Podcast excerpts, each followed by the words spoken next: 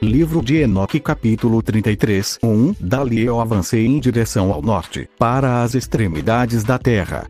2 E ali vi a grande e gloriosa maravilha das extremidades de toda a terra. 3 Vi ali portões celestiais abertos para o céu, três dos quais distintamente separados. Os ventos do norte procediam deles, soprando frio, granizo, geada, neve, orvalho e chuva quatro de um dos portões. Eles sopravam suavemente, mas quando eles sopravam dos dois outros portões, ele era violento e forte.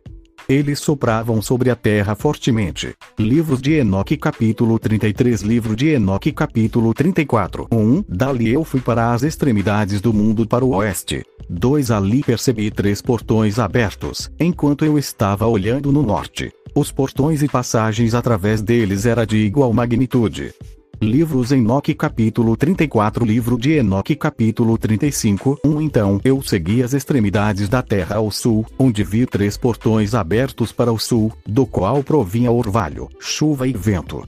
2 Dali eu fui para as extremidades do céu oriental, onde vi três portões celestiais abertos para o leste, os quais tinha portões menores dentro deles.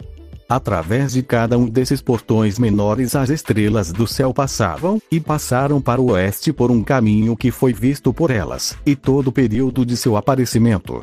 3 Quando as vi, as abençoei cada vez que elas apareceram, e abençoei o Senhor da Glória que tinha feito estes grandes e esplêndidos sinais, para que eles pudessem mostrar a magnificência de suas obras aos anjos e às almas dos homens, e para que estes pudessem glorificar todas as suas obras e operações, pudessem ver os efeitos do seu poder, pudessem glorificar o grande labor de suas mãos e abençoá-lo para sempre.